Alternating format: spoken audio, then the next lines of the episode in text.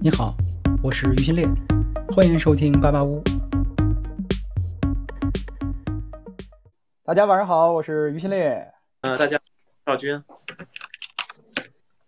唐老师，啊，大家好，我是科技博主、数码博主，不让惊喜。大家好，我是小康。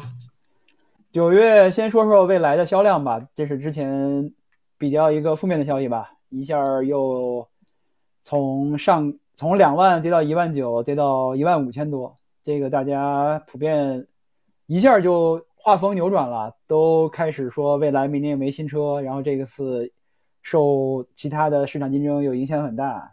大家怎么看这个一万五这个销量啊？就是未来是要完吗？还是说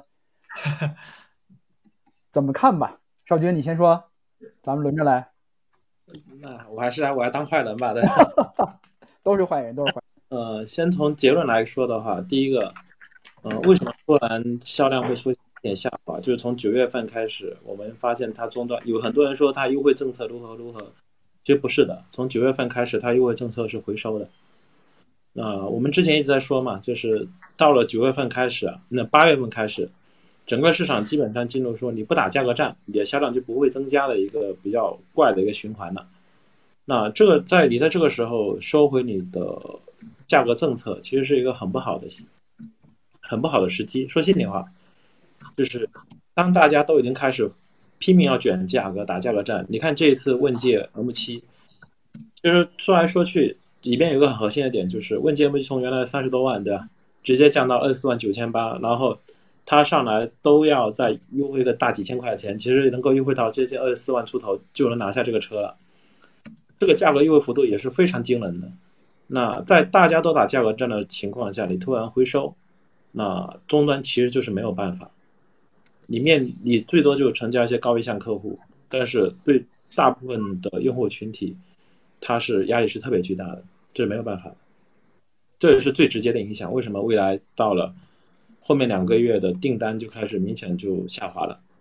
那基本上是这样的。那从我个人的看法是什么？就是它基本盘还是在的，但是价格这个策略，我总觉得他们内部是把这个东西当成一个短平快的事情了。就是有的话，我给一个价格政策、价格战的策略；没有的话，我就想还是维持一个高价策略。我觉得这不是不对的。就我那我当时在上一期的时候，我讲我在这边讲过嘛，对吧？价格战的本身是因为新能源渗透率起来之后，规模效应。就渗透率规模已经起来了，理理理论上你的造车成本是应该越来越低的。那这个时候的话，你车车价就是应该降，而且是没有回头路的往下降，降到用户的心理预期价格区间，而不是说我优惠的时候有优惠就优惠一下，没优惠的时候我还想守住原来的价格。我觉得他们现在内部应该自己要思考这个问题吧。其明白。但是确实有点出乎意料，敢收，在这个市场环境下敢收回这个优惠，确实胆儿也挺大呀。所以不清楚他们在想什么嘛，所以你看门店压力很大，到九月份国，尤其到国庆，呃，国庆订单我是知道的的，那压力很大，因为确实你回收了，我拿什么东西去，我拿什么东西去吸引客户呢？对吧？那我既然拿不出我的筹码去吸引客户，那就没有办法促进成交啊。你你至少像华为，它也拿出了优惠政策吧，对吧？那像理想。底下评论说，理想也打价格战呀，对啊，理想也给了补贴政策，也给了保养基保就保修基金，然后给了一些乱七八糟的政策，他也给了。那我觉得是分阶段嘛，就是这种策略长期化的事情，对未来来说可能要需要重新调整一下。明白，小康。对，少军帮我帮我们验证了一个事情，就这两天就是各个群里都在流传那个说。有一个三万的优惠，然后还有一些是什么，反正就是那个就是类似折扣还在延续。少军这个说说明就不存在嘛，这个事儿不存在。但是确实也是，我其实有点不太能理解为什么会把优惠收回去。就是，呃，在我看来，其实这对未来来说其实是两个问题。就对其他品牌来说，你收回去，这可能是你主动的一个销售策略的问题。但对未来来说，就他们这么一个重视用户的。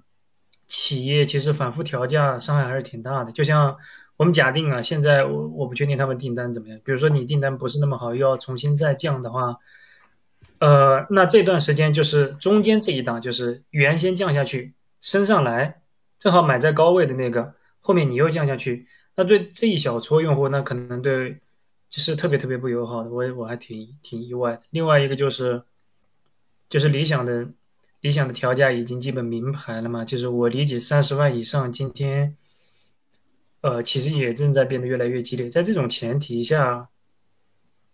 会把优惠再收回去，我觉得还是，哎呀，有点难以理解这个事情。对我们后面再聊这个话题吧。就是我，我其实这两天就是思考比较多的是问界，我觉得问界确实对这个行业的影响比较大一些。OK，到时候咱们最后专题来聊一下问界。曹老师，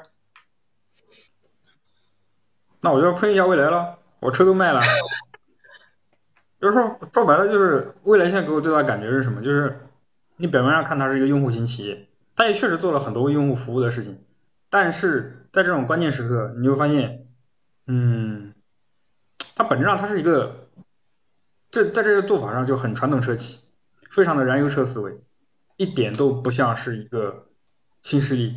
因为为什么？你看 ES 六，我我就明着说，它反正车都卖了，对吧？也隔了这么长时间，ES 六当时我跟那个呃德鲁，我们两个人去。那个安徽看车的时候，当时还在那个合肥那个创新工厂，我们就说这个车应该调到三十五万左右。嗯，然后其实参加会议的未来很多人都是比较赞同的，因为在那个时间点其实相对比较危险嘛。结果不听啊，听说李斌一言堂 ES 六发布会就三十七万，好卖不动，卖不动又降价，降到三十，比我们三十五万降的还低。我记得那个时候起售价最高是降了多少？三十三万几吧。好，卖动了，卖动了之后又骚了，觉得自己能行了，优惠政策又收回去了，好，又卖不动。我我们可以看一下最近这两个月，我说实话，这个局势其实是非常有问题的。理想是到了自己的产能瓶颈，对吧？规划的问题，但是他把它产能全部吃满了，基本上一个月三万五。然后你去看理想，今年一到八月份销量全在升，然后你再看小鹏，上半年是不行，好，过了六月，G 六一发布。起死回生，夸夸现在奔着两万在走。你再看其他，领跑、深蓝，就这些，就就就是这些所谓我们平时这些所谓的新势力，有几个在跌的？没有，几乎是没有。然后连续两个月跌的，还跌成这个样子呢？呃，几乎可以说是没有。呃，那那你究竟还要怎样啊？然后最最搞笑的是什么东西？就未来的 QOC 现在就是天天就是说嘲讽理想，有用吗？就我我说实话，就是如果未来卖的好，比如说像小鹏，哎，他一个月能卖两万，那打架骂很正常。那你自己现在在跌，没有意义的。你这从从两万跌到一万五，中间有五千台啊，五千台的差距，这什么感觉？所有人都在往上升，就你一个往下跌，我搞不懂，我是真搞不懂。我我我觉得未来未来这个企业可能它的中高层有很多人应该被开掉，就是他对于这个市场的判断已经完全失灵了。那是不是有问题？你是不是看不懂现在局势？还有包括明年没有新车，究竟是要有一个什么样的大脑才会做出这样的判断？那我感觉跟这种企业可能没法接触，包括它的 AD 部门，什么感觉？到现在为止，对吧？所有人都在骂理想的早鸟，啊，当然这个确实是存在问题，但无论如何，理想还知道去干这些事，对吧？那垫底就垫底了，程序垫底就垫底了，垫底了，这这次开会他们又把这个事情给。相当于重新反思了一遍，好，又要重新去做。未来呢？未来的高精城区在哪里？我不知道。上次发了一个，连开城都不敢说了，说是按里程。我后来想想，这个事情也不太对。你你按你真的按里程去走，那好，那你你又说高精和这个呃无图你要两个路线并着走，那你究竟要怎么走？我我我感觉真的很疑惑。反正从理想这个表现来看的话，就是你必须要走一个。就是相当于有图的这样一个过程，你在一到两座城市，把你的规控、把你的博弈这些策略这些东西都要打磨好，你后面你才能很顺利做无图。华为跟小鹏其实都是这么过来的。如果如果未来不去做这个有图的东西，你不去好好把你这个东西打磨一下，我我不知道你后面这个有图到时候要出来要怎么做。当然呢，我觉得他们做的一个好的地方是什么？就是未来 AD 部门对于保险这个事情是几家里面思考的最清楚的。但是这个是一个很长期的事情，它解不了你现在的这些困境啊，这是一个很大的问题。我我我不知道这这在这种情况之下，就是我感觉什么呢？就是从 ES 六之后卖好了之后，整个未来就陷入一个巨大的停滞。当然，我在想，是不是经济基础决定了上层建筑？就是因为未来现在变穷了，因为目前从负债率、现金流等各方面考虑，未来现在比小鹏还要穷，是不是其实已经投不起了？这其实是一个很现实的问题。你摊子铺那么大，那就做了很多太过于长远的事情，对吧？嘴上都说长期主义，但你的长期主义是不是意味着你完全不顾眼前的这些问题、用户的主要矛盾，包括这些事情？对吧？我跟邵军有一个结论，就是明年四月份北京车展，城区 NV 这个东西就是决战了，到二零二四年年底就要关门了，那究竟要怎么搞？其实未来跟理想现在面临的情况都是一样的，就是城区这个东西不给力嘛。但是呃，你你去看小鹏或者华为吃到了第一波红利，尤其是华为吃的最多，那这已经很能说明情况了。那究竟还要怎么样？你换电站在去年，在今年是打了一个很扬眉吐气的仗，但是到明年它就不是，它不再是用户感兴趣那个 Six 的那个性感点，到明年一定是城区 NV。但是我又我就觉得就是这个投入力度完全是不够大，然后包括你明年也没有新车。我都不知道这个事情要怎么搞，然后阿尔卑斯又要搞搞搞搞搞，我都不知道他明年明年 Q 三到底能不能出来。就按照这个比类这个拖延的速度，你明年 Q 四 Q 四他妈出来，我觉得我觉得都是一件提心吊胆的事情了。我我这我是我是真觉得有点懵逼啊，真真觉得有点懵逼。你你把这些事情你你真的首先你去做长期主义，第一你要有足够的战略眼光，第二你要平衡好战略跟战术之间的关系，第三你要足够有钱。现在未来这几点做好了吗？我不知道，就我说实话，就我上次我发那个销量，我我发了发了感那个叫什么省略号，因为我实在不知道说啥了。就大家都在涨，你一个人从两万跌到一万五，我这怎么跟你说嘛？OK，确实，我觉得从这个销量来说，没有延续之前那个两万的势头，尤其是第二个月一万九千多，这这难道不应该拼命？拼了命也得把这连上嘛，哪怕我觉得第三个月少一点，第三个月大家也都看到，本来本身也不多嘛。这个你越跌，其实市场对你的信心是越低的。这个尤其是在现在这个市场，其他几家涨得都很快的情况下，确实是是个问题。包括刚才大家谈到权益的问题吧，就是它的优惠幅度啊等等，都都是很大问题。那另外一方面，我觉得接下来有一点呃积极一点的因素呢，就是就像之前李斌在 Q 二的那个财报电话会上。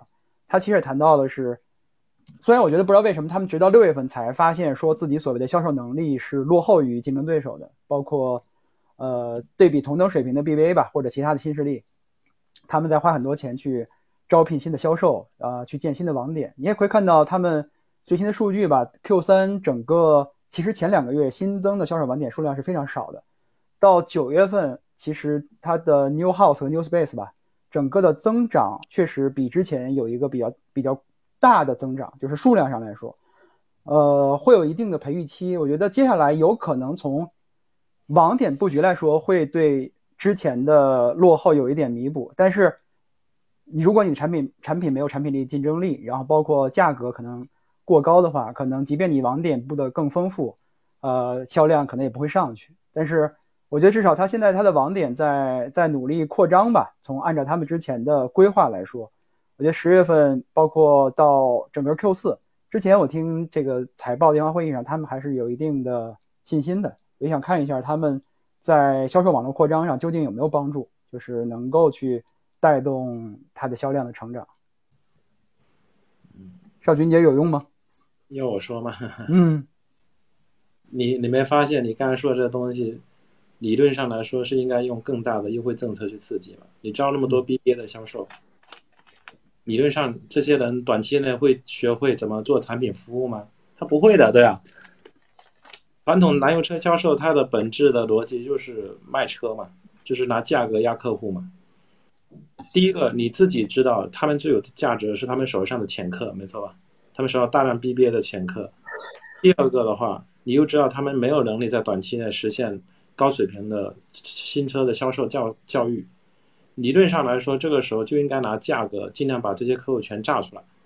所以为什么我说九月份、十月份他不给优惠政策，真的是一个 挺挺无语的事儿。但我听说是因为亲自去管了这个事儿，就我我个人建议啊，就很多车企的老板啊，不要亲自去管一线，就是到目前为止，我们能看到几乎所有的头部车企的一线销售渠道端的负责人，都是一等一的牛逼人物。我可以直接说啊，在中国能够转到这个市，还能够冲在最前面的销售口的老大，没有一个是傻逼的，大家都是牛逼人物。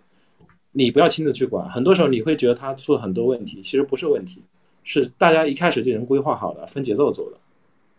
现在给我感觉就是，你自己定了个三万的目标，然后你就觉得我要我下去，就跟类似于当年的光头一样，对吧？唐凯森一样，我觉得机枪往前我挪五厘米，效果会更好。不是的，对，还是要以更明确的姿势去相信更信更厉害的人去做这个事儿。你既然招了这么多牛逼人物，你开开新店，理论上来说就应该拿价格去压，尽量把这些客户的手上的，就这些销售手上的潜客、高意向潜客全部炸出来，这才是有意义。一旦你不给他们政策，就出现一个反面效果，就相当于花了很多钱了，然后这些花了很多钱招了很多人，但是你又不给他们优惠政策，想让他们以普普通的优惠政策去吸引原来客户，那怎么吸引呢？对。第二个的话就是。那这招了这么多人，开这么多家店，你原来流量是不是也被分散掉了？我现在讲的都是很微操的事儿，但是你们可以理解现在他们终端意见的情况是什么。第一个，我招的一线销售，他们这些人其实还不怎么会，他们不是新势力销售，他们你的目的是榨干他们手上的潜客，但是你又不给优惠政策。第二个，你手上原来那么多客户，现在开新开了。举个例子，你原来十家店，你现在开十五家，你的客户是不是也会分流掉？那是不是又分流到这些其实销售能力相对来说比较弱的门店的手上、销售手上了，对吧？那 OK，这两个一叠加，才是为什么它订单会下滑的原因。理论上来说，我觉得正常情况下都应该破两万的，都应该破两万的。这次没有破两万，完全就是正负在叠加，它不是没有正的。它是原来一些长期规划的东西也太出现反作用。那我个人感觉就是，还是那句话吧，就是尽量的让一线去管一线。你看，你看我我我看到几个头部车企，包含这次比较火的几个车企对吧？就是这次国庆期间表现最惊艳的这三个车企，他们的总他们销售口的负责的人。我觉得都是有巨大话语权的，同时他们足够弹药去支撑，给弹药就行了，不要去干涉。干涉是一件非常，就你既让你自己觉得很生气，对吧？你就觉得他们为什么干这么多蠢事，但是你又不专业，对吧？这是我最大看法，就是不要去管，给弹药就行。做老板的话，不要去管现象。嗯，但我这个讲话已经有点过分了。聊两句科技日吧，这个也是九月份未来最大的事儿啊。这个刚才曹老师谈到了一点，就是他们所谓全域领航的 NOP Plus 开通的这个策略，就是争议也比较大，包括它的落后的这个现在状态，确实是因为之前大家谈到智能驾驶，包括新团队的这种成长的速度，这个交付的结果，其实有一阵儿还是口碑挺好的，但是不知道为什么突然后来就没声音了。这次科技日，包括其实也有很多的事后的争议啊，就比如说这次要不要把 New Phone 跟这些所谓的整个技术开发的体系一起来说，其实 New Phone 完全盖过了它整个技术的展示和说明，基本上外界呃谈论点后来就都是手机了。您希望能够去让外界认识到，所谓未来不只是服务好，把它的科技研发也很有实力。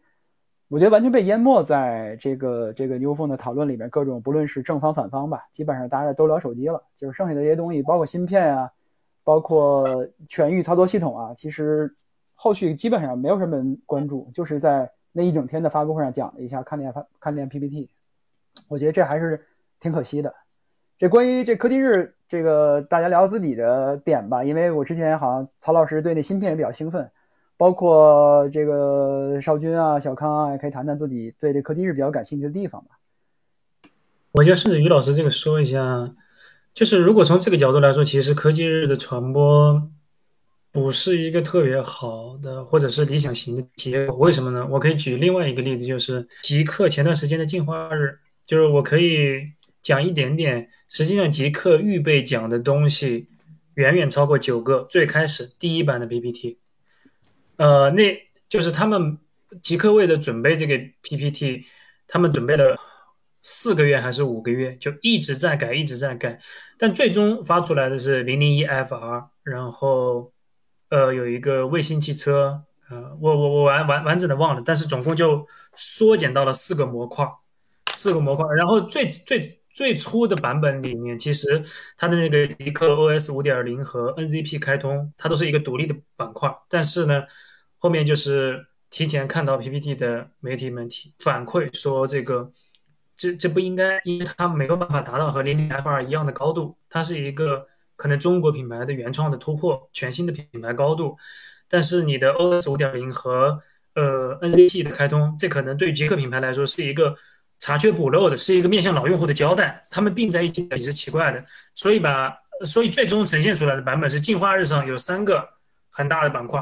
横着推出去，啊，对对对，还有一个是八百伏的八百伏的急充，八百八百伏八百千瓦的急充，然后另一个是那个零零 FR，然后另一个是卫星卫星汽车，这这这全是非常原创的，代表吉利体系科技能力的一些呃东西。然后最后作为一个彩蛋，就是作为一个 one more thing 拿出来 OS 五点零和 NZP，就这是一个非常经过精心策划来去管理呃预期和管理后续传播的一个东西。呃，如果我们去拿这个去套未来的科技日的话，你会发现其实是一个非常大、非常全的。但是因为就于老师前面说的，因为外界对于 New Phone 有了太高的预期，然后也是真正的新势力或者是原生的车厂身份里面第一个发出手机的，就这个话题本身盖过了绝大多数。从这个角度来说，其实我觉得不是很成功。包括就只有我们这些人会谈那个叫什么 Sky OS。然后还有就是，对吧？就一连串的所有的技术体系，呃，就是事实意义上未来能讲的东西确实非常多。我甚至觉得，就是大家同样是新造车公司，别的新造车公司不一定能有那么多的可说的，对吧？或者是我们这些跟的人，就是长期跟跟踪未来过来的人，你知道，未来从第一天起就有 XPT，然后从电池上，对吧？七十度、八十四、一百，然后又是。首发 CTP，首发那个高镍八幺幺，就它三元铁锂，就他们做了大量的这种创新的东西。我觉得这个本来应该值得讲，然后现在如果被牛风压制住了，其实，嗯，有点可惜。对，就是该讲的没有讲出去。关于那个全域领航 P Plus 开通的方式，你有什么想聊的吗？因为这争议也比较大，有也有夸的，也有 这个。这个我觉得有点没没理解的是，就他提交那个心愿心愿路线，嗯，心愿清单，对，然后在用户端开通，然后呢，要多的解释了一下，就是四颗 Orange 另外的一颗 Orange，就是他们他们就究竟用来干嘛？坦白的说啊，就是我觉得无论是心愿，就是除了心愿清单，我是勉强可以理解的，就心愿清单它反映了。我未来作为一个后后发的品牌，我一我作为一个今天处于被动的品牌，我直接放弃竞争了，我不参与到就是所有头部品牌写过的那个五十层、一百层那个计划里去，我就围绕这个用户。我觉得这个就是比较典型的未来式的做法，就是它会让这个品牌在呃投资方那里，在在在股价上承受更大的压力，因为它显示出来你们是落后的，但是它会带来一个对用户来说其实是比较友好的。因为很有可能就是你你硬性的规划这个 KPI，规规划一个，比如说一百层，我举个例子，那可能很有有很多地方你要开的那个城市未来的保有量比较低。就是我认为未来这种其实更科学、更加贴近用户的通勤路线，这可能是更合理的。但是，呃，我就是未来官方讲的那些，就是怎么样用用好剩余的 Orin，包括就是未来路线和呃目前的路线的这个技术上的差异。我其实也没有太懂，就是曹老师刚刚那个讲的比较比较呃比较粗暴一些，但是我也没有太理解，就是未来的和其他家的差异在哪里。然后包括那天是谁，反正有一个未来的 QOC，当时应该就在现场问了，我记得有一个未来的 QOC 问了邵青和李冰一个问题，就是专门就是来问四颗 Orin，另外一个的两个 Orin 的差异性体现在哪里。我听完以后也觉得，就是确实就是我我我的这个理解不够，就是不太能理解这个事情。对。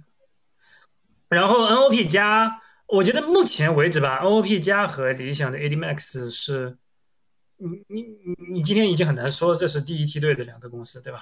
但但是后面会不会有变数，我们再看。因为因为大家知道那个有一段时间曹老师就是在北京的那个哪里啊？反正就是理想开战略会的那个地方，就我知道 曹老师可能去指导理想的管理层了，所以我们可以期待一下明年吧。OK，曹老师聊聊未来的科技日啊，包括手机。科技日最大的感觉就是什么？就是说这个东西不是开给普通人看的，但是它又很想给普通人传播，这是它这个科技日最大的一个嗯矛盾点吧。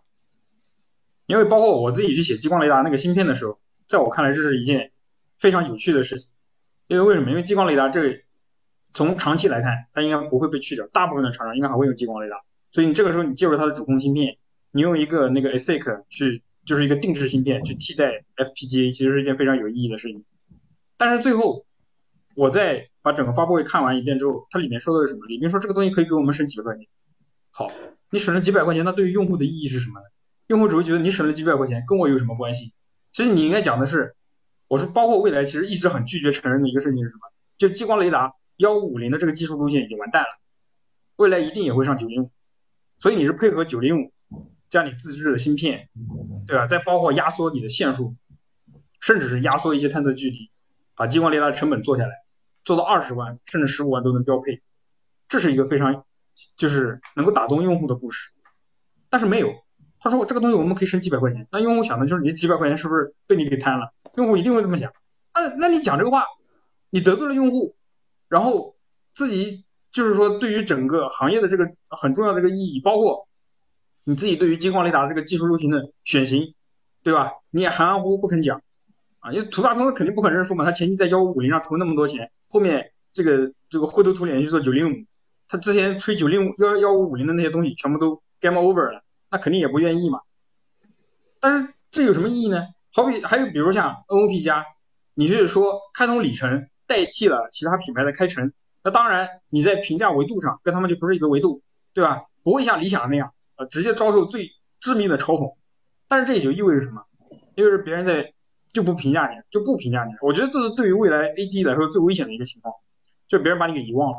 你看现在网上天天骂理想，骂的飞起。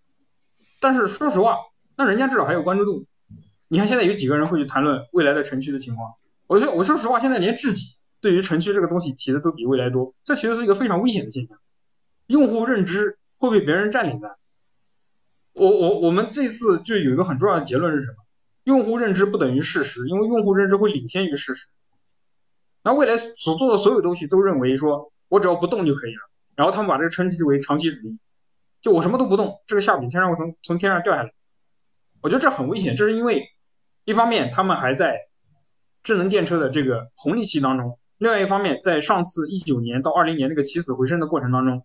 确实是有很幸运的成分，帮他们渡过了难关，所以我觉得未来现在就从上到下整个的做法就不是为打仗而生的，就还在处在一种很懒散、很低效的状态。就好比说像手机这个项目，其实也是的。其实我去年就跟他们聊过了，他们去年公关专门找我吃了一次饭，说手机这个营销这个东西，呃，打算要怎么怎么搞。我说你们现在是怎么搞？他去年给我的回答是，我们准备当一个汽车项目一样。我当时一拍大腿，我说我靠，这坏菜了，你开玩笑呢？手机行业一个正常像这种旗舰的发布会，就是稍微正常一点的大厂，至少都有十几个、二十几个公关在跟，然后媒介也得上到几十个，而且它是一个延续好几个月、连绵不断的一个传播过程。到你们这儿，你当成一个汽车项目来搞，就投入那么点人力、那么点资源啊，当然你的整个销量是很低嘛，但是这个也很矛盾，你搞了花那么多钱搞了一个旗舰手机，你又不指望它销量好，营销传播也不给力，说我们就卖给车主就行了。那那你为什么不去做定制？那你为什么不去做定制？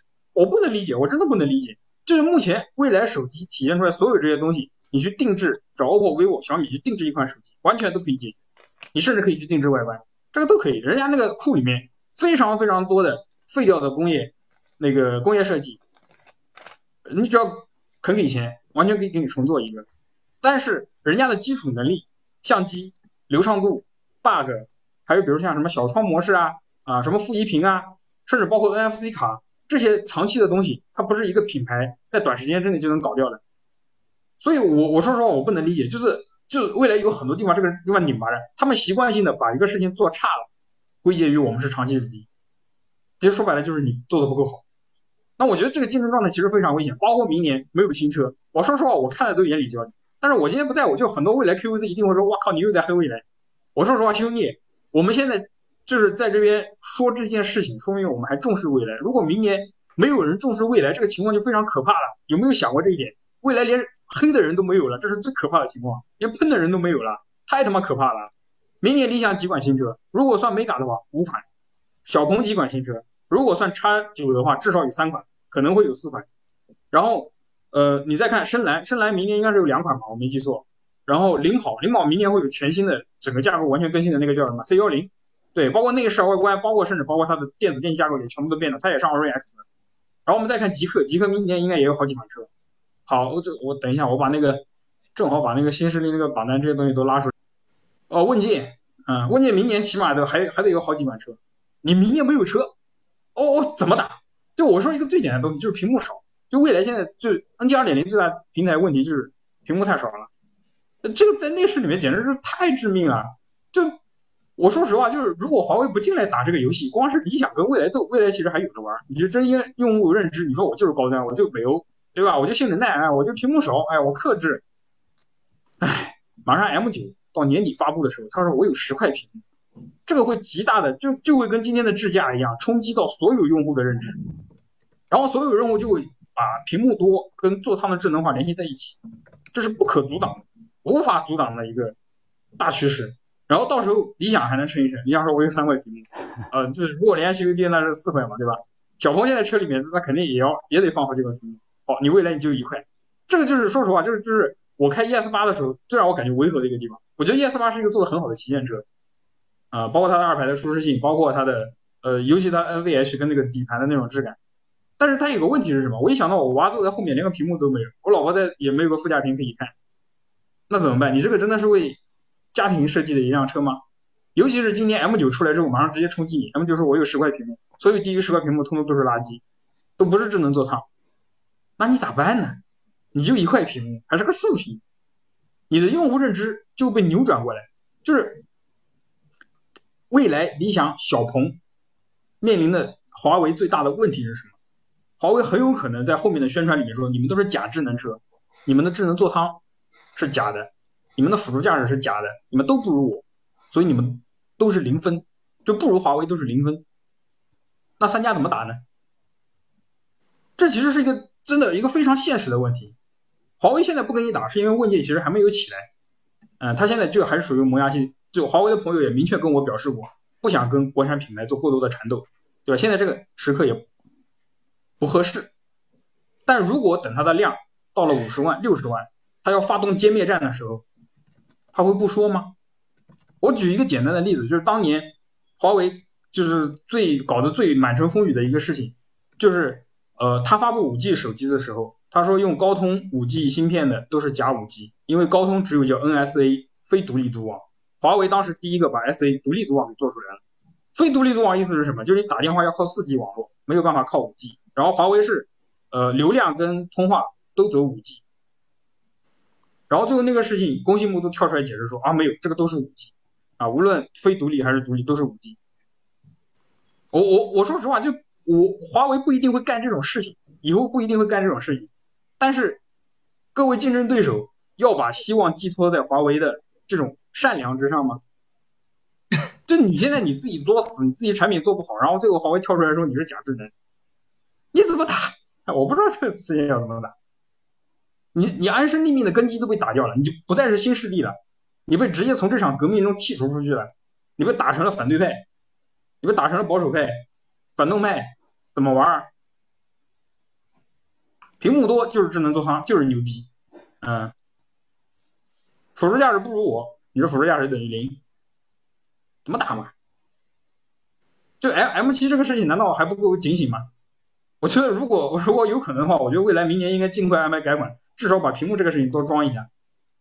哪怕你根本就不会做车内操作系统，你至少也要把这个屏幕给我装上去，不然你真的就完了。你连屏幕都不会装，你真的完了。这这个不光是对未来，其实对所有的传统车厂都是这样。就怎么说呢？屏幕多不一定意味着很智能，但你如果连屏幕都不会装，那你一定不智能，就这么简单。哎，不过曹老师，这个这个这次问界 M7 也就一块屏啊，它其实那选配的后边两块屏卖的也不错嘛，它就中间一块中控屏。它可以直接平板吗？这是华为最牛逼的地方，就是它确实技术牛逼，它可以规避很多的问题。它后面有那个叫叫什么 Magic Link 啊，你可以，贴一个家庭版嘛，对，对，然后你可以就是相当于是一瞬之间这个车那个效果很好，终端反馈，家庭用户非常喜欢那个，很多女性家庭用户就是因为那个才买了那个车。对，就是这个也是华为对其他所有车企的拷打。为什么？我说一下这个设计的精妙之处在哪里。首先，就是华为是把这三块屏幕全部打通的，你在中控可以控制平板，平板可以控制中控，这个打通能力其他车企都没有。第二个什么？因为它是个平板，你可以随时摘下来，就是它的成本真的不一定比你在后面装一个屏幕要便宜，因为它的平板可能都是一些高端平板，卖三四千。但是呢，它会给用户一种强烈的暗示是什么？就这个东西性价比很高，因为我可以随时换，啊，我也可以想买就买，想想不买就不买。然后再接下来一个什么？它规避了车规级的问题，因为它可以说我这个平板随时可以摘走，我根本就不走车规测试，你能拿我怎么样？对啊，用用完了摘了就走了呀，我为什么要给我车规测试？你装在车里面那堆屏幕，你还要给我车规级测试？因为你就是锁死在那边，你拿不下来。所以我觉得我靠，真的这种技术竞争到最后，你会发现很多时候是降维打击，太惨了，我天呐。小康小康，今天正好小米那个米 OS 这个是，对对，这个这个是数码博主，又是曹老师的主场，这个后面再说了。但是我其实想说一下，就是后排娱乐的问题。我真心觉得这个 Magic Link 加消费级的这个 Pad，但同时它又打通了车控功能，我觉得这个这个这个真的是一个，至少我自己觉得是一个最妙的方案，就它要比传统派，也就是宝马或者奔驰那种直接在前排座椅的后方去放一个呃屏幕和呃那种就是大巴从 天顶翻下来一块屏，我觉得要更合理啊。你你你你的需求是你你手忙的时候，你你你你你手手有活干的时候，然后让它悬置在那里，OK，这个 Magic Link 可以满足。然后你有更多的时候，你希望要把它把它拿下来用，甚至就像曹老师说的，你可能到家的时候，你需要把那那 Pad 带回家去继续追剧，也完全没有任何问题啊。就是而且我觉得这个其实是为数不多的，而且它是融合了鸿蒙这个系统本身的软件能力，同时也有华为的硬件工程能力。我觉得它是非常生动的体现了，实际上是手机厂商进入车企以后定定义这个后排娱乐能力的时候的一个能力，而且其实并不是那么容易做。对，就是如果你是你你你可以想，如果你是一个车企，你要定义一个 Pad 吗？定义一个消费级的 Pad 吗？然后你要走类似鸿蒙那样的软种线的能力。呃，用一个消费级的 Pad 去控制整车上的各种各样电子电器的部分吗？我觉得都都都还是有一定难度吧，不是说完全不能做，但对华为来说，可能是一个很很自然而然的一个过程。我觉得，呃，这个确实是我最最最最相对看好的一个后排娱乐方案嘛。而且而且某种程度程度上，对，就像曹老师说，如果你需要，你就布两块，你也可以布一块，就是后排的 Pad。然后它也很灵活，就是它它它它的灵活性其实要超过所有的传统或者说目前已有的解决方案嘛。对，前排我没有想清楚，因为前排曹老师对这个这个这个中控和副驾两块大屏一体屏，它也是非常坚决的，包括那个呃 console 那个位置有两个无线充，也是非常坚决。但是我一直没有没有想太清楚，这个不太敢说了。就是很多人我看底下有评论讲说，其他家可不可以联系？OPPO、vivo 或者小米定制一个品牌，我告诉你不可能。为什么？因为就是一个集团里面出很多的产品，这个所有都能做到。然后之前最著名的失败案例是谁？是索尼。索尼一大堆乱七八糟，什么从电影啊、电影的制作生产，对吧？到这个剧院，然后再到拍摄，包括摄影机，什么东西都好。然后你会发现它在这个手机上什么东西都没整合进去，这是一个典型的失败案例，并不是你出了这个产品，你就能把这个产品整合的很好。目前我们能看到唯二整合的非常好的。只有华为跟苹果，就是你要把你的生产出来这个产品能做到一个有机的结合，能让各个部门之间互相都为这些就是你的整个的用户体验来服务。比如说，呃，车部门这眼车提了一个要求，说我这个平板我要上后座。你这其实你们可以到店里面仔细去看一下，它那个 Magic Link 的那个底座，它的供电是怎么做的？它的支撑，然后它的通信，你会发现这个都这个东西你放到其他家其实是做不起来的。就我其实也观察很久了，我就可以这么说，小米、OPPO、vivo 没有一家的平板能做到华为这个地步。它其实就光论平板这个产品，他们在互联互通上面就已经跟华为有很大的差距了。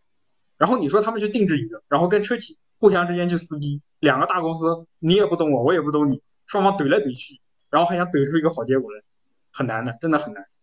嗯，然后，哎，我就我就我我再说一下就是什么呢？就是现在的车企，哪怕是新势力。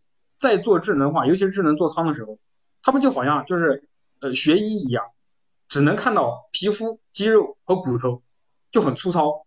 但是在长期的手机行业的这个竞争当中，华为已经看到什么？华为已经开始看到分子级，甚至看到原子级的东西。所以它这种细致入微的程度是你根本就不能比的。都可能这个在产品规划层面就已经有非常大的差距。比如说现在的很多车厂讲，我靠。理想往车里面塞屏幕，牛逼了！哎，我们也往里面塞一块屏幕。但你知道吗？屏幕这个东西，它后面运行的操作系统就有两种，一种是很普通的，就运行安卓系统或者各种乱七八糟系统；另外一种是电视，你电视你就要走广电那条路去审核，你要提供内容，你也要去跟广电后面那些牌照方去就是去打交道。然后如果你不走这个，你走互联网那条，对吧？就新势力现在这些东西，你要跟各个 A P P 厂商去打交道。你看。光是这个东西，其实就已经把很多厂商给坑到了啊！我们其实你们自己可以去看，你就看有哪些品牌，它后面那块大屏幕是走的广电那条路子，然后被坑的连妈都不认识，你就去看，就这么一个简单的东西，他们就立马就会陷一个大坑里面去，这就是，嗯，就就是这种思维和经验上已经产生了巨大的不同。哎，我就我就觉得这没什么好说的了，就是一旦进入到这个行业里面，你会发现手机行业卷的太恐怖了。就卷到了分子级，甚至是原子级。你要跟这帮卷王在一起，尤其是华为这种顶级的，就是这种呃手机品牌，你去比这个智能化的东西，你觉得真的好难，因为它提前十年。那接下来小鹏，包括最近 G 九订单也很好，而突突然还悄无声息的发了一个 P 五的改款，怎么样？小鹏这个是降价无敌吗？就是听说。G 九这边最近也发了一千呃一万五千个大定，就是只要价格到位，小鹏小鹏的销量就不是问题，是吗？小军，还是那句话嘛，就是价格本身来说，就是车企愿意给一线销售的资源，没错吧？你给了钱，他就能拿价拿钱去打价格战，他就能拿钱去干所有他认为能够促进销量的东西。不管你总部老板觉得这个东西如何，你应该本质上来说就是。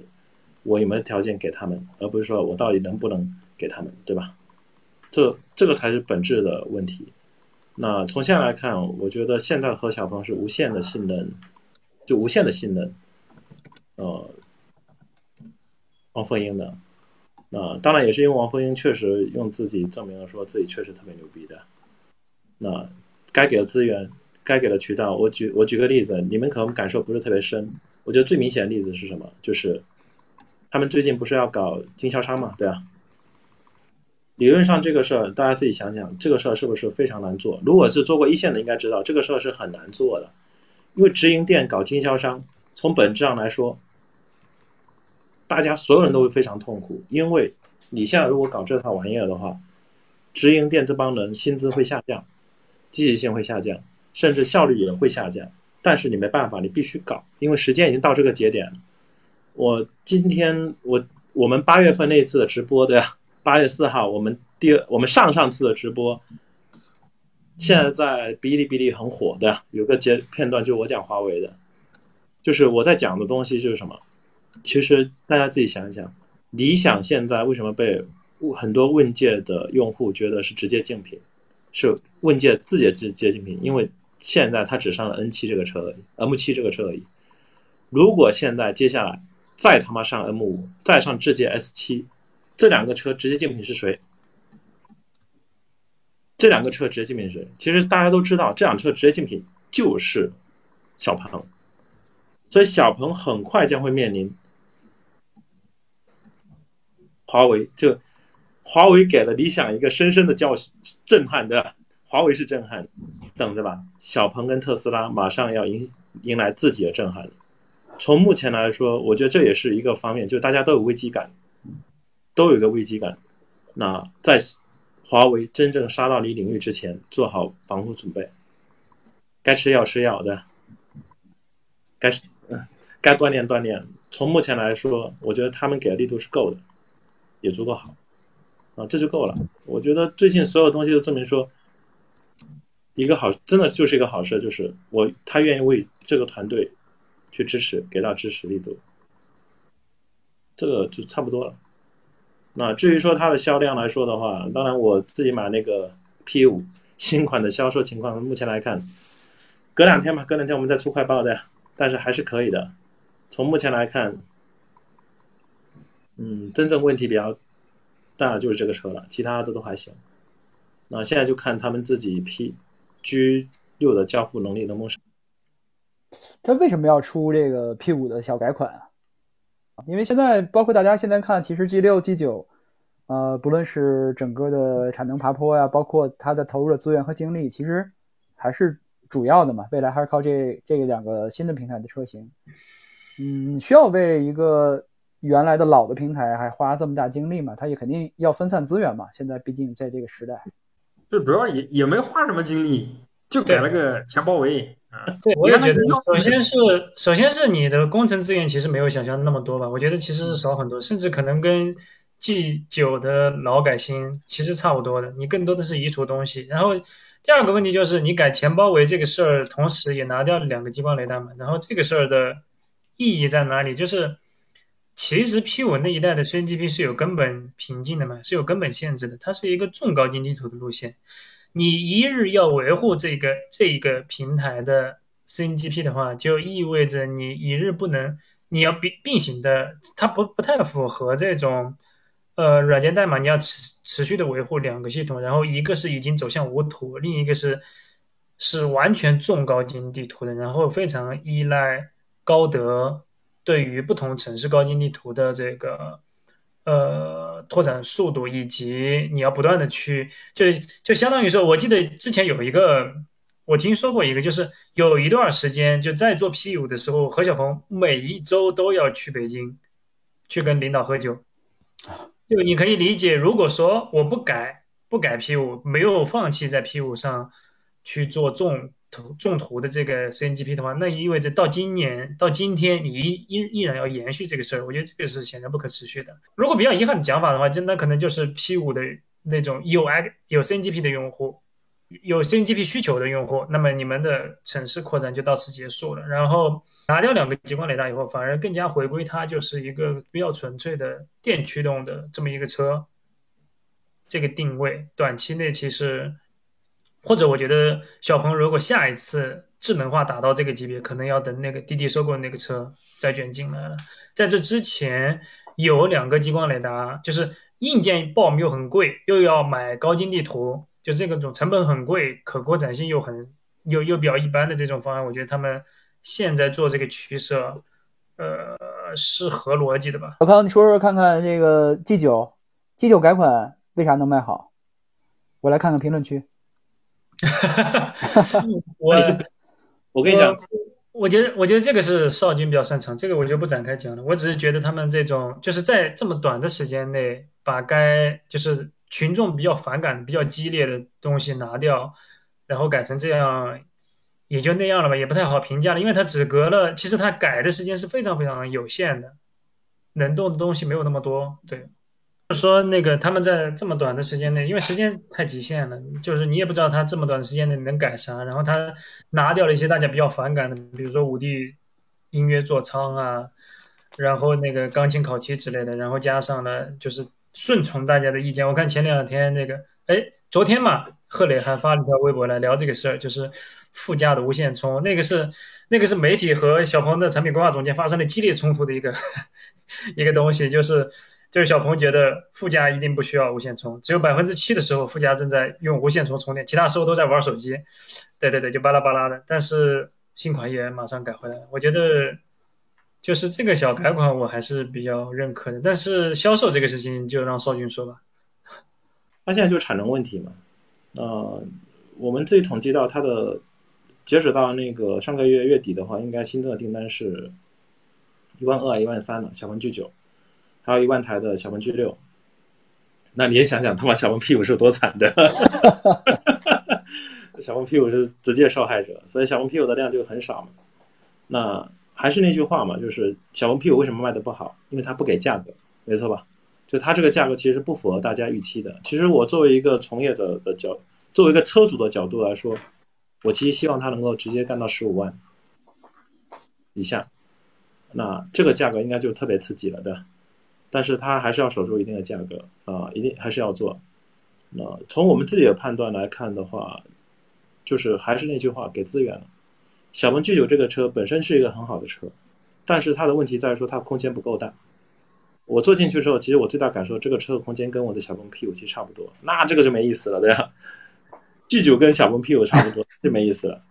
那但是它当时的价格又超过三十万，对用户来说就觉得就觉得很没意思嘛，对吧？就觉得很没意思啊。现在价格降到了这个价格，而且实际上相当于说。因为它的高配版本，为什么它的 Max 版本卖的特别好啊？我觉得很多人聊都是没聊到重点，就是现在刚才那个曹老师说的一个点嘛，认知领先于事实，对吧？怎么领先事实？直播间有哪几个人真正体验过 XGP 吗？我相信没有吧，对吧？百分之九十九的客户，我相信也没有深度的去体验过 XNGP。但是为什么大家会去买？因为它便宜，因为差两万块钱的话。我可以拿到一个六千块钱的轮毂，再加上一万块钱的舒享套装。那用户一掐指一算，我操，就差几千块钱就可以上一个智驾，太他妈划算了。它是通过配置差去吸引了用户更多去选择它的 Max 版本。那其实我觉得这个反过来也是现在理想跟未来的问题，就是如果你要卖智驾，用户是不是觉得这个东西很值钱，对吧？是不是觉得物超所值？那从目前来看，华为跟我觉得现在华为跟那个小鹏的打法其实都很简单，就是实际上已经把它的成本压缩到一万了，压缩到一万左右了。实际用户付出的成本压缩一万，用户当然会选择 Max 版本，选择智驾版本。本质上来说就是这样子。那我觉得现在问题是交付吧，现在小鹏 G9 的交付要冲上来，G6 更要冲上来。这两个车，我觉得还是要尽快在 S 七上来之前要冲上来。智界 S 七上来之前一定要冲量，如果不冲量，我都不是特别敢想象智界 S 七上来之后，因为它作为一个全新华为的全新车型，N 七都这样了，M 七都这样子了，对吧？我都有点想，有点好奇，接下来会到底会打成什么样子？一旦这个车上来，我觉得一最大影响一定不是小鹏 P 七，影响到最后的还是会影响到小鹏 G 六。OK，曹老师。我觉得小鹏现在就最大的问题是什么？就是在华为这种凶猛的攻势之下，其实很多新势力我们之前觉得不是问题的事情，现在都变成问题。小鹏现在最大的问题就是这个公司依然很割裂，就准确的说是这个公司里面依然有一帮傻逼活得很好，这就会导致那些很努力的人就腹背受敌，真的是腹背受敌。我说简单例子，比如像 P 五，一方面来说它改款没有花什么太多的资源，其实就改在前脸内饰，然后改了一下。其实本质上来讲的话，就是维系这条产品线，那维持一下存在感还是有一定意义。反正也没怎么花钱嘛。但另外一方面来说的话，无论是 G9 还是 P5，其实你都会发现，呃，反正我跟营销那边在聊的时候，营销很多时候说，这个车进店了我们也不知道，这个车资料也没有给我们，就内部都已经变成这样了吗？啊，G9 其实当时就已经存在这个问题了。我们去店里面去拍这个车的时候。店里面的店员没有受过培训，他说要等将近一个星期之后，还是两个星期，我记不得了，才会组织培训。跟营销要资料，营销说我是昨天晚上才知道这个车进店了，这怎么打？然后包括少军说的那个，就是直营跟这个经销商模式要混在一起的时候，那你又怎么去解决这中间一个效率下降的问题？其实之前是完完完全全这个这些都不是问题，为什么？因为华为没有这种现象级的。这种订单爆发的时候，其实新势力都有时间，因为肉眼可见到明年四月份，对吧？如果用户的认知对于城区 NV 的这个认知开始逐渐形成的话，新势力有足够的红利期来消除自己身上的这些问题，它可以通过高速的增长来掩盖问题，甚至在增长当中就把问题给解决了。但是现在这个时间已经不存在了，这是最可怕的一个事情。就是华为看在座的各位，通通都是漏风的筛子。你比如说像 G9。或者是 P 五这个事情，我们现在能看到是两款并不是特别重要的车型，因为小鹏现在最重要的车型其实是 G 六，只要 G 六产能来交付，小鹏今年是不会有问题的。但如果 G 九和 P 五的这个情况再发生在后面的车型呢？比如明年的基于 G 六同样的这个 F 平台的几款车呢，同样都是走量的车呢，那怎么办？就是小鹏的营销是非常努力的，我们能看到小鹏的营销今年有非常大的进步。但如果营销拿不到产品资料，甚至不知道这个产品进店的这个时机，怎么打？你不能这个事情光怪光怪营销，营销是解决不了这个问题。这个这个问题一定还是存在于更高的这个层面，甚至可能到 VP 级别。那他们解决不了这个问题，你只指望营销去跟人家斗，营销说我手上什么都没有，你让我怎么跟人家打？还有包括前面我们说的这个无线充的问题，很多人在这个问题其实也纠结很久了，对吧？很多人说啊，这个就是媒体的需求啊，就媒媒体硬硬吹出来的，那又怎么样？如果媒体吹出来，用户觉得你没有就要干你，那这个就是一个需求，事情就这么简单啊。这个跟当年我在 OPPO 的时候，OPPO 那帮做相机的傻逼说超长焦没有用。就是能够能拍五十倍、拍一百倍的那个东西，他们说没有用啊。根据我们的调研，我们上一代产品做这个东西，打开的用户只有百分之几点几啊。我们把这个功能砍掉，放在其他地方不好吗？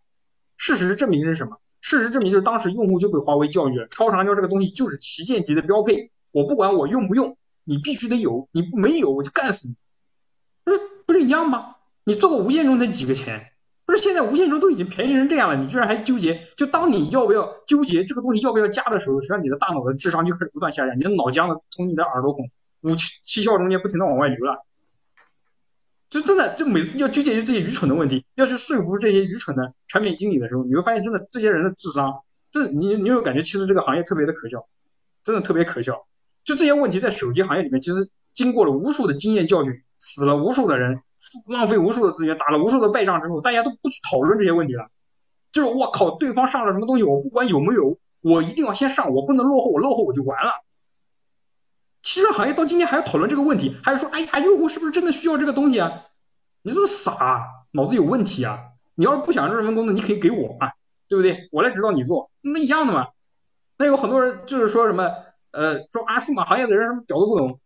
那事实证明，我们到今天说的这些事情就是正确的嘛？数码行业就是可以指导汽车行业，因为你企业的这个行业的理论是落后的，但是你的发展趋势又开始快速的向手机、向数码行业去靠拢，那你凭什么不接受来自于另外一个行业的先进经验？尤其是这些东西，真的有一些问题，就尤其是最近这一个月，我去跟汽车行业的人交流，我说我们不要讨论这个问题，你跟我讨论这个问题的时候，你已经输了。当你想要去讨跟我讨论这个问题的时候，说明你的大脑恐怕哪里有点问题，你最好自己先反思一下。这不是一个很简单的问题吗？然后小鹏明年其实还有好几款车，其实我最担心的就是这个，就是在这个过程当中，他能不能快速把内部的部门能不能再滚一批？我们能看到就是自小鹏之前说过笑话嘛，说小鹏十二个高管干掉了十个，那我觉得挺好啊，你要干掉十个之后，你家整个企业不就好起来了吗？对吧？从最低谷的时候六千台，现在都都快超两万台翻倍了，那说明这些人就该滚蛋，那不就是这样吗？那我但是我觉得滚蛋的人不够多，现在搞成这样的，我说实话我也很冒火。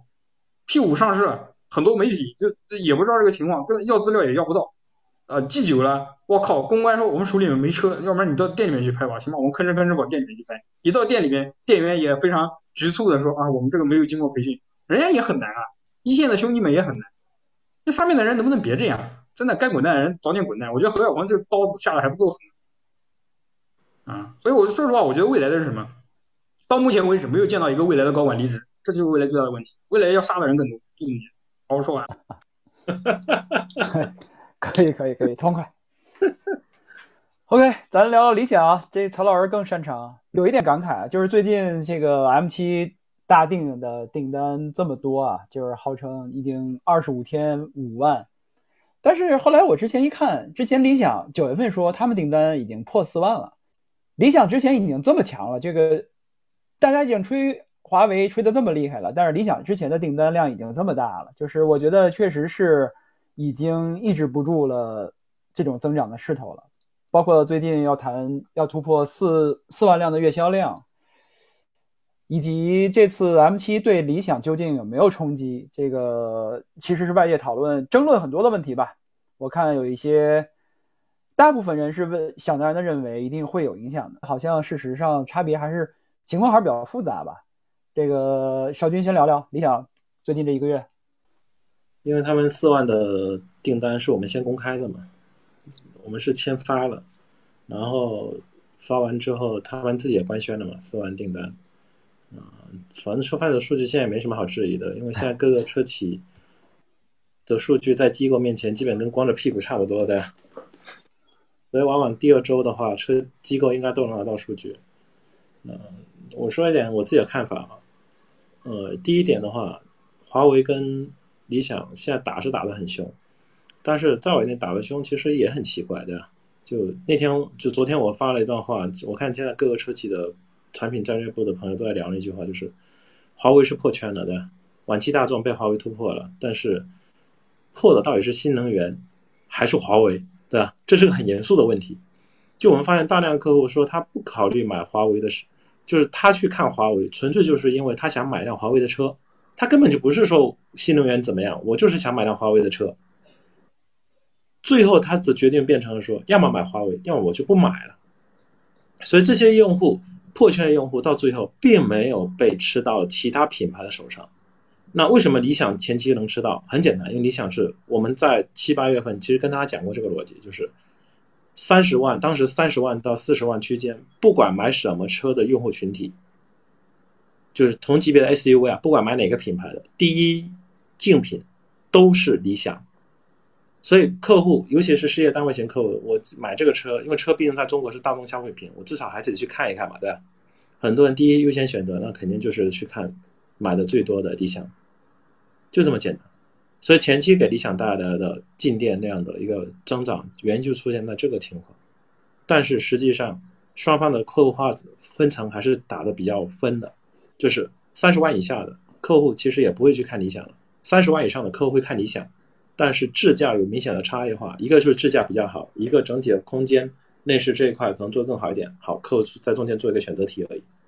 所以前期还能吃，但是随着后面问界破圈完之后，他不只是自己的客户群体大了，它把其他的人的吸流量也全吸过去之后，就开始影响到理想了。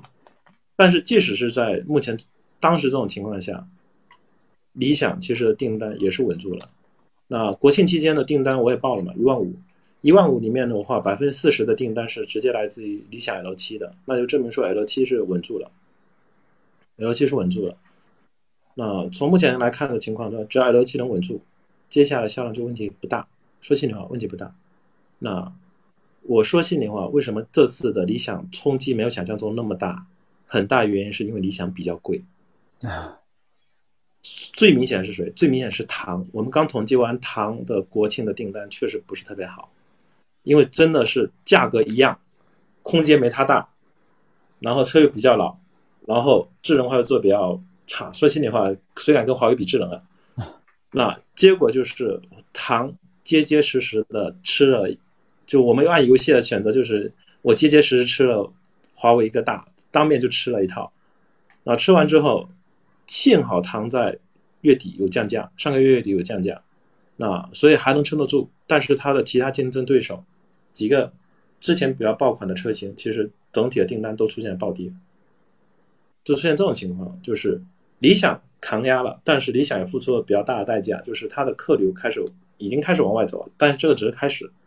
同时，它也给了一些政策，比如说给提高销售提成，提高了那个低息政策。那低息政策从目前来说效果很好，甚至达到了一部分的未来的客户群体。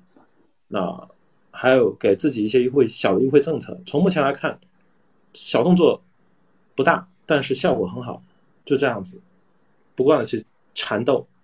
那从目前来说，我个人是觉得到十一月份完成四万台问题已经不大了。上个月能四万台，然后结合现在他们。国庆期间的日均新增订单是超过两千台了，那我们没有猜错的话，接下来日均的新增订单就每周应该能稳态的在一万。那如果能到一万台，这个月新增订单可能能维持在四万三到四万五。那反正我们就看戏吧。就我对，我觉得中国是个两千万级别的大市场，一定不会出现说一家做的很大，其他家就死了。还有一个很大的空间，那大家看他们打呗，对。我觉得现在挺好的，我反正我是做一线的，我就特别喜欢看各家打架，你们谁死谁活关我屁事啊！对，我就在旁边看戏，嗑着瓜子看戏。从目前来看，还有，就是首先是这样，就是呃，我觉得 M 七确实像少军说的，一个是价格的原因，然后啊，反正还有其他各种原因嘛，对理想冲击相对比较小。但是我也跟理想朋友在聊，我说 M 九对你冲击一定是非常大的，因为 M 七其实我们都知道，它本身它的就是从去年开始，其实相对就比较拧巴嘛。呃，其实华为自己也没有想到新的 M 七今年会这么成功。他如果能料到，那么赛力斯工厂不会是日产的四百五，它一定是就往日产的千辆以上去拉，对不对？嗯，但是他其实他也没想到，所以他们一开始规划产能是四百五嘛，后面紧急要调到呃这个月底的时候要调到七百五，包括它智驾版其实到的时间也很晚啊，因为我好像听说这个激光雷达好像选型不一样啊，它没有办法直接用 M 五支架版那个雷达，那。这就是其实华为自己也没想到，他们我我跟他们的观点其实一致，就是本来以为今年爆发的是 M 九，因为 M 九确实非常强，全新的平台，对吧？有纯电有增程，它本质上我我我个人认为它其实是一个纯电平台啊，因为因为这个你如果要做一个新平台，肯定是以纯电为主嘛。好，平台整个都给你换掉，双叉臂啊、空气悬挂啊这些东西全部都给你上了，然后再接下来智能化做了一个非常好的整合，对吧？包括我一直在说里面车里面十个大屏幕。我特别开心，我特别喜欢 M9 这个车，为什么？就不光是我欣赏这个车，我最喜欢这个车出来之后，十块大屏幕把所有过去这些燃油车媒体打得鬼哭狼嚎，全部都打出 PTSD，打出精神衰弱，打出精神病出来，对吧？铺天盖地，大家就说车里面就是十个屏幕好，哎，我就开心了。我看到他们难受，我就特别开心，所以我非常非常喜欢 M9 这个车，它可能是我今年到明年最喜欢一个车，十块大屏幕打死所有车评人，太开心了，嗯，让他们通通都得精神病。曹老师已经拍了这辆车了，是吗？呃，对，但是只拍了外观嘛，嗯，这个好像说在哦，对，现在还不还没到释放时间。然后，但是他对理想的十月能说吗？十月十六，对，十月十六号才能放。对，然后再接下来的话就是呃，对理想的冲击，这个是真实存在的，确实在智能化方面，嗯，理想过去是碾压燃油车，但是现在跟华为没得比，就最关键问题是你连屏幕数量都输了嘛。所以我觉得就是年底 M 九出来的时候，对理想才是真正的冲击的开始。M 七这个其实只是一个意外，华为自己也没料到。如果华为能料到，哇，那它现在绝对不可能是二十二十五万，然后再优换优惠三万多这个定价，对吧？各种优惠加起来三万多。其实我我我前几天还在跟那个华为的朋友聊天呢，因为就在发布会之前一天，我还在跟他们说，我说我靠，你们这个定价是不是要卖到二十二万？二十二万可以爆单，然后赶紧把那个量冲起来，冲起来之后，然后你后面这个 S 七跟这个 M 九可以衔接上。然后当时呢，就是。那个气氛其实还比较尴尬，你知道吗？因为这这是肯定没有人愿意主动降价嘛。他们当时觉得这个二十五万这个价格已经够狠了嘛。嗯，那其实大家都没有想到这个事情。但是到 M 九的时候，那绝对不一样。M 九是完完全全的全新武器，对吧？带着所有一切这个万雷霆万钧的这个气势压过来。然后理想那个时候应对的话，一个是 Mega，还有一个是 L 九。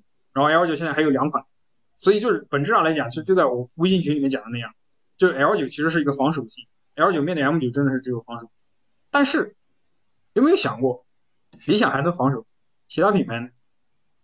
真的是连防守，真的我就你连防守的可能性都没有，就被华为一刀把头都给剁了，就这么简单。就是如果你就很简单，你现在你打不过理想，你还想去打华为，你做梦呢你！理想现在 L 九一个月能卖一万多，就证明了就是对不起在座的各位，通通都是垃圾。好，即使那个时候理想跟华为打的最激烈，那不是把更多的垃圾就清出这个牌桌了吗？而且华为最擅长的是什么？我先打一个高端的，然后再往下打。华为明年还有好几款车，那不可能每个定位都跟 M9 一样，还会再往下走。好，那你怎么打？理想明年也有五款车，Mega、M789、L6。哦，你就这很多人现在说，哎呀，我靠，这 M7 提前把 L6 都给打死了。好，我们就看到时候明年到底谁打死谁啊？如果他们一旦在二十万、三十万、四十万、五十万四个价位段连续开战，我们看看到底是被打死。这不是一个很简单道理吗？就是你打不过理想，你还指望说华为把理想打死，然后你还能苟延残喘？我靠！即使理想被打死，华为一定就更快把你们全部都扫地出门，把你们嘎全部都割韭菜。或者是两家在打的时候，一定是两个巨头在那边打架啊，寸草不生。你们还要真的？我觉得汽车行业人就太缺乏对于这种就是这种非常血腥的竞争的认识。过去在手机行业就是这样，一旦巨头打起来，底下的任何三四五名没有任何生存空间的。都被打的连妈都不认识。我就说最简单一点，就是一旦打起来之后，这个网络上充斥的信息全是华为理想，华为理想，华为理想，都没有人认识你了，你怎么打？因为我还进你店里，他说没错，我就冲着你名气小，我就要来买你，我就因为没有听说过你，所以我就要来买你。这天底下有这种好事啊？我觉得真的是搞笑，真的是搞笑啊！而且另外一点是什么？理想是目前对于华为最强、有最强的防范意识，也做了最全预案。尽管目前来看这个预案我觉得还是不够，但是人家好歹把东西都已经做全了，好，剩下的你都没有，你就干看热闹。就是我都不谈对华为，各位对于理想的这种应对的心理和预案，其实都还没有做全。你这么打吧，我就觉得真的很搞笑，就是指望着老大哥、老大把老二打死，哎，我们就可以分食。其实就跟很多国家现在看中美两国打仗一样，说哎呦靠，美国把中国打死，我们就发了。哇，这这美国只会把你们先一步打死，好吧？这其实我们我们从中美两国的这个就可以看出来一点是什么？就是你看美国，他一旦跟中国就实在是扛不动了，他选择什么？我先把小弟杀了，我杀几个小弟过来先爽一爽。那结果不也是一样的吗？一旦华为跟理想进入长期僵持战，双方一定会看一看周围有哪些软柿子可以捏，先先一步把软柿子给捏死。那结果不就是一样的？想什么呢？我靠！我就我就说简单。那个我先撤，我我这边等一下有点有个会议。好的，好的，好，少军你先忙，拜拜。先撤，拜拜拜拜。对，然后包括我就说一点。如果到十一月份，理想真的卖到四万辆，因为从他现在订单来看，订单完全就是一个长期的饱和状态嘛，长期过饱和的状态。那你怎么玩？理想都到四万辆了，有没有？就有些人就脑子里面还是没个概念，平均价格在三十七万以上的车，一个月卖四万辆，这在中国自主品牌历史上是前无古人后无来者的，凭什么打？而且还有一点是什么？理想到现在为止，对吧？它现在应该是有。两万到三万左右的优惠，然后它一台车毛利应该是能赚六万块钱，也就是说它百分之二十的毛利打了三分之一。理想还有三分之二的毛利没有打，在座的各位现在已经开始零毛利甚至负毛利运转了，然后你们还想着做梦想解理想的漏，你们一定是那个先被戳死的软柿子，都不是软柿子，狮子，懂了吗？那个吸饱了血的狮子，咔一摁你就爆了，就这么简单。明年曹老师又得买 Mega，又得买 M 九。我这上百万啊，我天！哇靠，这贷款也得买啊！妈的，流量最多的两款车，这不买，我说实话，这是反反人性的，也是反自媒体的这个职业需求的，就这么。就顺着少军刚刚说的那个，其实已经很惊悚了，就是因为大家其实有点就是老觉得，就为什么要把 M 七和 L 七捆绑呢？其实 M 七和 L 七在呃 M 七就是新 M 七价格公布以后，其实这两个车不是一个。级别内，嗯，而且而且而且，其实区隔是非常明确的，但大家依然要绑一一，而且加上少军刚刚已经说的，他已经实质的在影响理想的进店，我觉得这个就太太恐怖了。就是我们可能在今年年底十二月份，在 M 九发布以后，就会就会非常直接、亲亲身的感知到 L 九这么一个在过去一年里面遥遥领先，没有看到一个对手的车。会受到什怎样的冲击？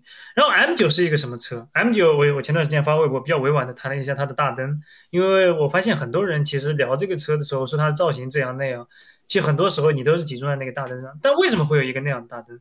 那个灯组是非常反当前那种这种眯眯眼、这种一条很窄的日行灯的这种做法的，也不是个贯穿式的，是或者说它是贯穿式的，但是它两边的这个，它上面是一个承载。就是把把照明这个需求实现到极限的一个灯，然后下面是那个 ISD 的像素灯，然后我们过去看，如果说这么大一个灯，呃，灯的模组装这么大模组的一个灯的厂商，其实并不并不见得有多么成功，我也不太愿意说 谁这么干过，但是呢，它是华为啊，就华为有一个能力是什么？包括华为之前也有其他品牌用华为车 BU 的这个 ARHUD，对吧？九十多寸，九九十多英寸，然后体验也一般。但还是那个问题，就是它是华为啊，就余承东就有能力，他他如果如果你是一个九十九十多英寸的 AI HUD，我决定要上，对吧？那你能不能把把最简单的一个事儿做好，就是你的 HUD 显示的 UI 和交互和中控上鸿蒙的 UI 和交互统一了？这个对于其他品牌的所有用车 BU 的方案的品牌来说，肯定做不到。但对于余承东来说，这可能是最基础的第一步。就把这个联动起来。所以很多东西我觉得我们讨论起来都是失效的，就是你聊呃这个硬件没有没有需求，那个硬件没有那么好，但对华为来说，它可很有可能是奏效的。它的底层是你要有很强的底层的软硬件的工程能力，然后华为就是那个角色。你从这个角度来去分析，我觉得它也不止影响 L 九，就是就是如果我们去了解官方的话，他们说的是，呃，他打的是 L 九和就是纯电打 ES 八，增程打 L 九，但其实我觉得它甚至可能会打，呃，就是影响到 Mega，因为它纯电版肯定定位要比增程更贵，然后增程我猜测它增程可能是就是缠着 L 九去打的。我觉得这个是华为的恐呃恐怖的地方。然后对理想来说，就是曹老师说的那个，就他现在正在徐徐的把一点一点的牌甩出去嘛。然后呃还有一个很很大的很重要的东西就是，呃我觉得，但这个我完全没有实锤消息，这个可能得曹老师来解答一下。就是我觉得 L 九的改款也在做了，就这是一个很简单的推演，就是。理想理想 ONE 之后，二零款理想 ONE 卖了一年，然后二一款理想 ONE，然后它会很有针对性的去改掉一些槽点比较多的地方。我觉得这个是理想很擅长的做法。那明年就继续这种火星撞地球的大战。那这个级别，我觉得尤其对 BBA，就是长久以来我是比较被动的，以另一种运作逻辑来去处于防守状态的企业来说，我觉得压力确实是非常大，会更大，只会更大。但是，哎，算了一会儿到问界的部分再再展开说吧。对，然后，然后对，然后关于理想，其实还有一个非常非常重要，就是就是曹老师，呃，其实其实如果你们去看过他近期的一一系列的微博，他已经反反复复复的，就是在不违反这种保密协议的情况下，尽透露尽可能多的多的东西给你们了，就是。呃，我觉得理想明年肯定要有大动作，就是在辅助驾驶这个领域。就是今年，相当于说，呃，我会这么说，就是六月份的车展，然后包括成都车展，是一个是就是就就把柄画起来，然后这个泡泡破，然后收获一片的这个骂声的这么一个，就是，但归根结底是你要到年底要兑现一百层，这个要怎么兑现？就这个事情对于理想来说压力比较大。然后现在泡泡已经完全戳破了，然后但或者说。它变成一个内外达成共识的 OK，今天的理想的辅助驾驶是落后的，那马上就是说你接下来那今年以后呢，就十二月份之后呢，明年一月之后呢，那这个我我我我了解下来的跟曹老师说的也差不多，就是他们明年可能也会有更大的动作，因为你是一个主要的参战方，然后产品力非常强、非常有钱的情况下，你的辅助驾驶是不容有失的。然后具体的参考点是什么？就是曹老师一直在说的那个。就是过用户认知其实也领先于，或者说，我觉得用户认知是这样的，他们会从他没有一个中间的过渡，他从完全不信辅助驾驶到完全相信辅助驾驶，要求它会成为车辆的一个基础能力，它没有过渡的，它会一夜之间发生转变。然后对于所有车厂的挑战来说，就是你要在那个转变发生之前具备这个能力嘛，就这个问题。那你从这个角度，我觉得理想还是比较，就是辅助驾驶一度变得很危险，但是到明年，我觉得还是有看点的，就他们意识到这个问题，然后，呃，现在还没到年底嘛，现在开始，呃，去做这个发力，然后到明年可能是一个交付的状，呃，就是检验交付结果的一个一一一一个节点。明白。曹老师，这个明年有什么大动作？大概给我们说说呀。不违反保密协议，我靠，这不能不能说的。我只能说车型上有非常大的动作，然后对辅助驾驶有非常大的动作，非常非常大。小鹏和未来可能不要觉得自己能，嗯，投入很多。我我不知道最后结果能怎么样，对吧？那肯定会有很多人现在不相信。我说在投入力度上，小鹏跟未来，哼，真的要加把劲了。你不能只说你相信，看看你手里面的牌，看看你手里面的现金。